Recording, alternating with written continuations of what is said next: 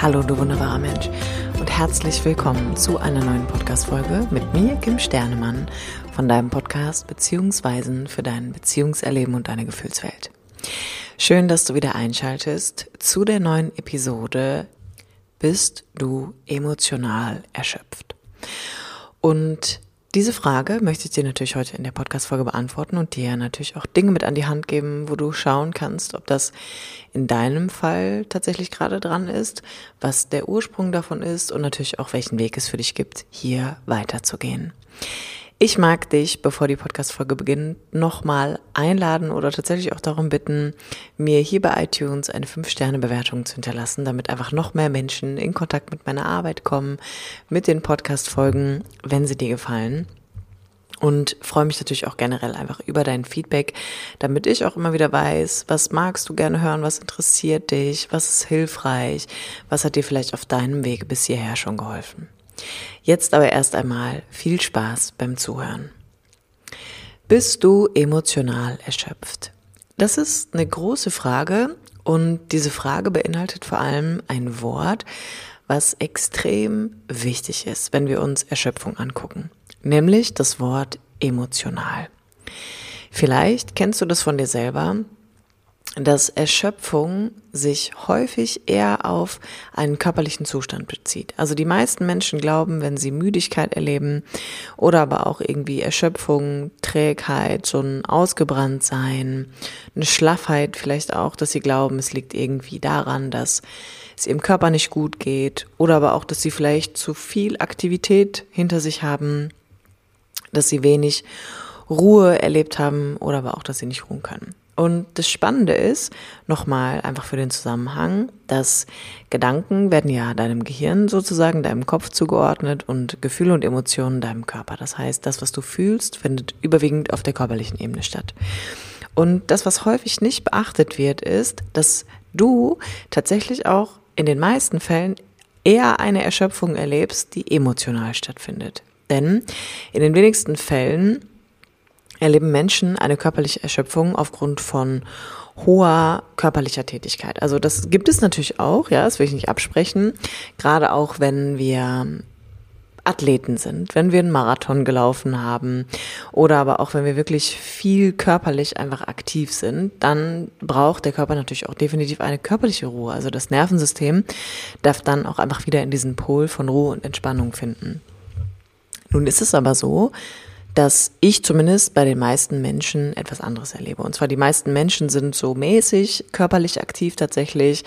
Die meisten Menschen, mit denen ich auch in Kontakt bin, arbeiten sehr viel, haben eine sitzende Tätigkeit, strengen überwiegend den Kopf an und viel weniger eigentlich auch den Körper. Das heißt aber nicht, dass der Körper nicht auch ein Stressniveau natürlich permanent erlebt, aufgrund von Gefühlen, die wir erleben. Das heißt, Gedanken machen Gefühle, Gefühle machen Gedanken.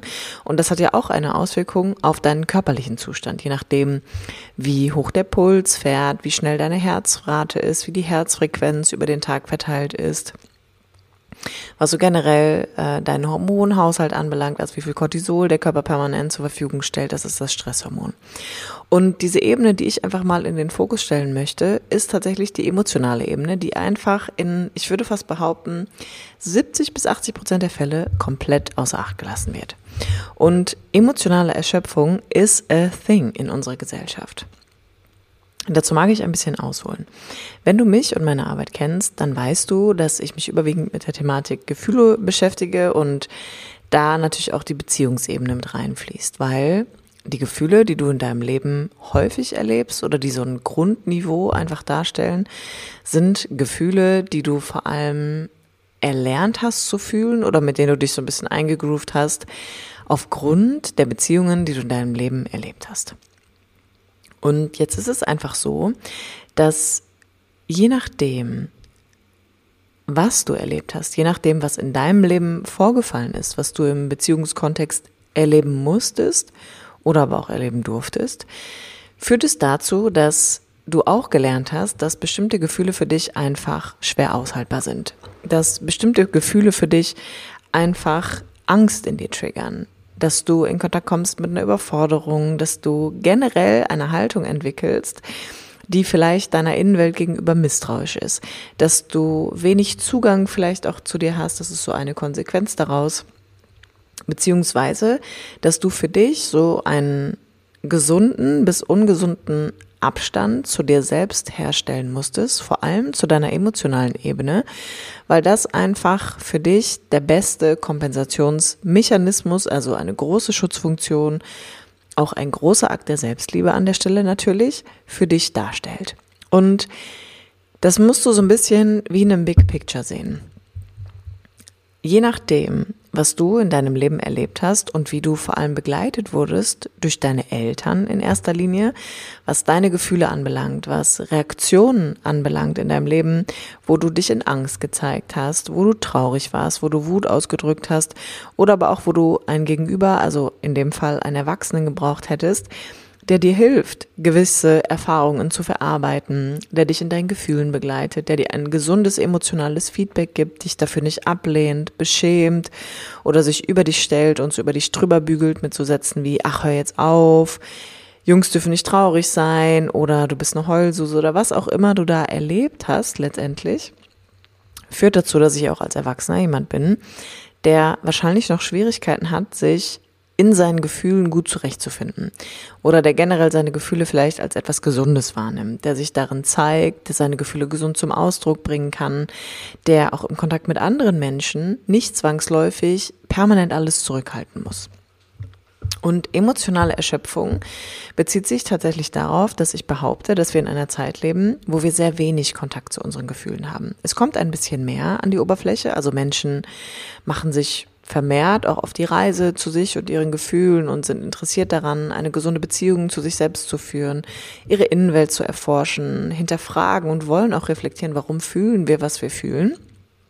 Woher kommt das? Und wie kann an der Stelle eine Erweiterung stattfinden? Also wie kann ich da mehr Kapazität letztendlich entwickeln für das, was ich innerlich erlebe, anstatt permanent so viel kompensieren zu müssen? Und dieses permanente Kompensieren im Kontakt mit den eigenen Gefühlen, was sehr, sehr sinnvoll ist, ja, das mag ich an der Stelle auch nochmal ergänzen, was sehr, sehr sinnvoll war, dass ich dieser Schutzmechanismus etablieren musste aufgrund von Erfahrungen, die du gemacht hast, in deiner Kindheit, ist es für einen Erwachsenen häufig sehr einschränkend und vor allem braucht es sehr, sehr, sehr, sehr, sehr, sehr viel Energie, um permanent Dinge vermeiden zu wollen. Das heißt, emotionale Erschöpfung fühlt sich vor allem an wie eine körperliche Erschöpfung und ist aber oft auch so eine Mattheit im Kopf, im Gefühl, ein bisschen so ein Abgetrenntsein, eine Einsamkeit, die sich einstellen kann, eine Leere, mit der du in Kontakt kommst und vor allem auch oft eine Verzweiflung und eine Hilflosigkeit, weil man oft das Gefühl haben kann, mir fehlt was. Also ich suche hier nach was und weiß eigentlich gar nicht, was ich suche und dann durch dieses in Kontakt kommen mit dem, was in dir vorgeht, beginnen natürlich diese ganzen Kompensationsmechanismen, die wiederum verstärken, dass du noch weniger in Kontakt kommst mit dem, was wirklich in dir vorgeht. Also mit all den unangenehmen Gefühlen, mit der Unruhe, vielleicht auch mit dem nicht schlafen können, ganz gleich, was du da erlebst. Und das zieht extrem viel Energie.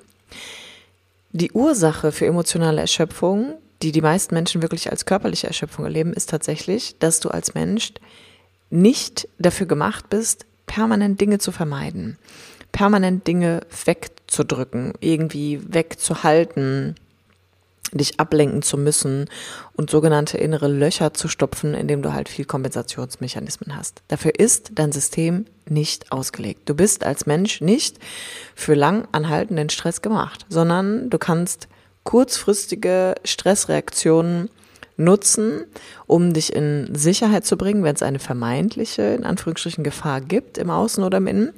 Aber dieses permanente Weghalten von Gefühlen, die du nicht fühlen willst, von Ereignissen, die vielleicht passiert sind, wo du nicht hingucken kannst oder womit du dich nicht beschäftigen und auseinandersetzen möchtest, führt tatsächlich dazu, dass du noch mehr Erschöpfung erlebst, dass du noch mehr Anstrengung und Energie aufbringen musst, um das permanent von dir wegzuhalten.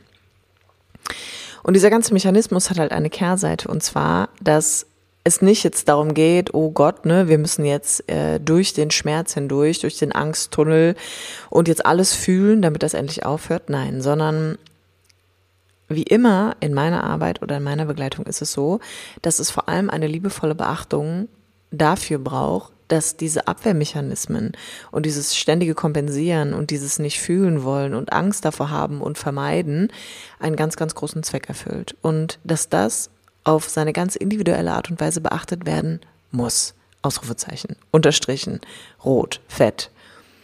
Das ist der wichtigste Punkt, dass hier an der Stelle auch da ein, ein liebevolles Zuwenden einziehen muss, bevor es auch hier wieder so einen Kunstgriff gibt, der heißt, ich muss jetzt unbedingt entspannen können. Ich muss mich jetzt meinen Gefühlen zuwenden. Ich muss jetzt immer authentisch in meinem Gefühl auftauchen. Ich muss jetzt wissen, was ich fühle. Dass du da bemerkst, dass es nicht darum geht, dir noch mehr Druck zu machen oder noch mehr Anstrengungen letztendlich in diese Thematik mit reinzubringen, sondern erst einmal wahrzunehmen, okay, wow, es gibt eine Chance, dass meine Erschöpfung, die ich erlebe, emotionaler Natur ist, weil ich 24/7 damit beschäftigt bin, etwas in mir wegzuhalten, weil ich meine Innenwelt als bedrohlich erlebe und weil ich Angst habe, weil ich unsicher bin, weil ich eine Unruhe erlebe und weil es vielleicht auch die Ideen mir gibt, dass ich das, was ich innerlich erlebe, gar nicht aushalten kann. Und das ist alles nicht willkürlich, weißt du, du bist so nicht geboren worden, sondern das sind alles Folgen und Konsequenzen, die sich erbauen mussten aufgrund von Erfahrungen, die du gemacht hast. Und eine Erfahrung kann sein, dass ich nie emotionale Zuwendung erlebt habe, dass ich nie Unterstützung erfahren habe oder selten in meinen Gefühlen als Kind. Und es ist so wichtig, das richtig einzuordnen, weil als Kind kannst du es nicht alleine. Du kannst dich weder alleine beruhigen, noch kannst du dir erklären, was du fühlst, noch kannst du einordnen, ob das richtig oder falsch ist, sondern du bist hochgradig darauf angewiesen, dass es ein Gegenüber gibt, was dir liebevoll zugewandt ist, was dich begleitet in deinen Gefühlen und was dir vor allem hilft, deine Gefühle einzuordnen. Und wenn das nicht stattgefunden hat, mehrmals, wiederholend, dann wirst du deine Innenwelt als bedrohlich erleben und dann musst du dich zwangsläufig von deinen Gefühlen trennen. Dann musst du zwangsläufig sehr viele Kompensationsmechanismen etablieren, um nicht in Kontakt mit etwas zu kommen, was natürlich bedrohlich für dich ist. Das Problem an der Stelle ist, das bist quasi du. Also du bist quasi innerlich in der Idee gefangen, dass deine eigene Innenwelt für dich gefährlich ist. Und es hat zwei wichtige Aspekte, die da beachtet werden müssen. Nämlich zum einen dass das mal deine Realität war und zum anderen, dass das heute extrem anstrengend für dich als Erwachsener ist. Das heißt, deine emotionale Erschöpfung ist eine Folge davon, dass du deine eigenen Gefühle, also einen großen Teil deiner selbst, vor dir selbst beschützen musst, vor dir selbst weghalten musst, weil es irgendwann in deinem Leben einen Mangel an Zuwendung gegeben hat. Und der Weg daraus ist jetzt nicht, wir müssen das jetzt hier alles durchfühlen, damit es endlich weg ist, sondern der Weg ist tatsächlich, dass auf dem Weg alles, was auftaucht, beachtet wird. Auch die Angst. Auch, ich will das nicht fühlen. Auch, ich bin erschöpft. Auch, ich habe keinen Zugang zu meinen Emotionen. Auch der Schmerz, der da drin steckt. Ja, das heißt, jeder kleine Kieselstein auf dem Kieselweg, einfach mal metaphorisch, um ein Bild mit reinzugeben, darf hier beachtet werden. Denn wir wollen nicht fühlen, um nur fühlen zu können, sondern wir wollen vor allem beachten, ja, wir wollen beachten, was in dir auftaucht. Wir wollen das tun und das nachholen, so gesehen, was damals in deiner Kindheit nicht stattgefunden hat. Und dann kann es sich beruhigen. Dann bin ich auch nicht mehr damit beschäftigt, innerlich gegen mich selbst zu kämpfen und habe natürlich freie Energie zur Verfügung für andere Dinge. Und dann kann meine Erschöpfung sich auch erholen. Dann bin ich nicht mehr innerlich wie im Krieg, sondern es kehrt eine Entspannung ein. Und das ist etwas, wonach sich natürlich sehr viele Menschen sehen und was einfach möglich ist, wenn ich denn dann natürlich auch hier wieder in einen sicheren Beziehungsrahmen eintauche, der mir überhaupt die Möglichkeit bietet, mal die Erfahrung zu machen, dass da ein Gegenüber ist, was mir hilft, meine Gefühle einzuordnen, was mich darin begleitet, wahrzunehmen, was in mir vorgibt, was mein Nein akzeptiert, was nicht über meine Grenzen geht, sondern jemand, der nicht geht, sondern der mit mir gemeinsam auf diese Forschungsreise geht. Und wir gucken, was da passiert.